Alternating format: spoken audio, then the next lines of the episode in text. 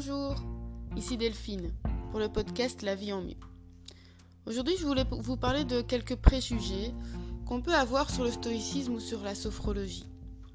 Quand on parle de stoïcisme, on a en tête peut-être l'adjectif stoïque. Quand on dit de quelqu'un qu'il est stoïque, on va dire qu'il reste sans émotion face à des choses mauvaises ou bonnes. Par exemple, euh, quelqu'un qui va assister euh, à la mort de son chat écrasé par une voiture va rester stoïque, ne ressentir aucune émotion, en tout cas en extérieur. Ou à quelqu'un à qui on annonce qu'il a gagné le gros lot à l'euro million, pareil, son visage reste impassible. Alors déjà dans ce cas-là, on dirait que cette personne a quelques problèmes avec ses émotions et que c'est pas vraiment une posture révélatrice de bien-être. Cet adjectif de stoïque, c'est un peu euh, la voie péjorative pour le stoïcisme. Bien que le stoïcisme soit une philosophie de rigueur, de discipline, il y a quand même derrière là une certaine compréhension, une analyse fine des émotions, du fonctionnement de l'humain. Les philosophes stoïciens connaissent bien le comportement de l'humain, des hommes et des femmes, et ils comprennent que ce n'est pas toujours facile d'être discipliné, d'être toujours sur la bonne voie. Et d'ailleurs l'image du sage, l'image de la sagesse extrême à obtenir, à atteindre, est pour eux quasiment inatteignable. Alors on peut penser aussi que c'est quelque chose qui est dépassé, dont on ne parle plus. Qu'est-ce qu'on a à apprendre de ces vieux qui ont existé il y a plus de 2000 ans Il se trouve que plus que jamais, le message des philosophes stoïciens est adapté au temps présent.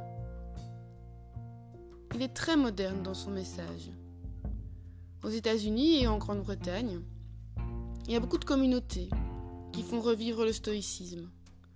On a des groupes Facebook avec par exemple plus de 50 000 personnes qui se posent des questions,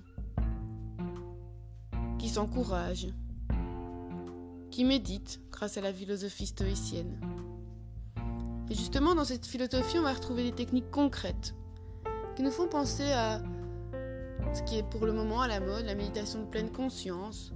Mais on retrouve ça déjà, il y a plus de 2000 ans, chez les philosophes stoïciens. Et on se rend compte que les problèmes que ces hommes de l'époque avaient sont finalement pas si éloignés que si éloignés des nôtres, même si notre société a bien évolué et qu'on a effectivement beaucoup plus de tentations, beaucoup plus de problèmes, peut-être qu'on se crée soi-même, eh bien le message est toujours efficace. En ce qui concerne la sophrologie, les gens se questionnent aussi de savoir à, à quoi ça ressemble, dans quoi on peut s'embarquer quand on commence la sophrologie, on pense à l'hypnose, au yoga, à la méditation.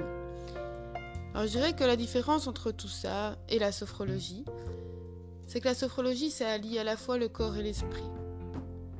Ça sert à se réapproprier son corps et son mental, afin de les faire fonctionner de façon harmonieuse, en reprenant conscience de sa respiration, de notre pouvoir, de notre respiration. On fait des exercices physiques, pas trop physiques, c'est pas de la gym ni du yoga, afin de reprendre contact avec son schéma corporel, d'apprendre à savoir comment fonctionne son corps et comment pouvoir mieux l'utiliser.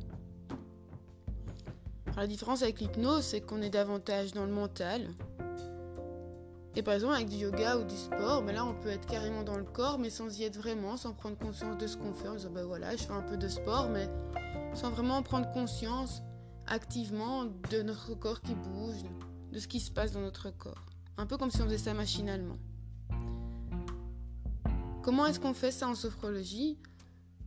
Eh bien, principalement en faisant des respirations, et le pouvoir qu'on a sur notre respiration, de la changer, des exercices de relaxation dynamique, et beaucoup de visualisation. Tout ça afin de développer toutes nos compétences, toutes nos capacités à la fois mentales et corporelles. On se laisse guider par la voix du sophrologue, mais à aucun moment, on ne perd conscience, on est toujours là, conscient, présent. C'est ça qui renforce, qui fait la force de cette technique. Quelque chose qu'on apprend, qu'on va pouvoir utiliser à tout moment de la journée quand on en a besoin. de nouveau quelque chose de concret, comme la philosophie stoïcienne. Et entre ces deux disciplines, je vois un grand point commun, c'est le retour sur soi. Alors pas par égocentrisme. Dans les deux disciplines, on trouve une mise en garde justement contre la puissance de cet ego, cet ego qui prend beaucoup de place. Non, justement, pour le remettre à sa place. Parce qu'être mieux avec soi, ça va permettre d'être mieux avec les autres, avec son environnement, le monde qui nous entoure. Et pas que pour soi. Les sophrologues, comme les philosophes de l'Antiquité, en tout cas les philosophes stoïciens, sont des gens actifs, impliqués dans la société, qui veulent transmettre, enseigner. Pas des gens qui restent cloîtrés entre eux, des gens qui sortent, qui vont parler au dehors.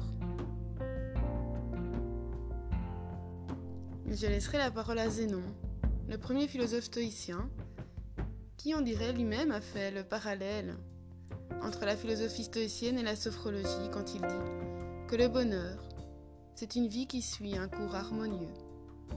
À bientôt!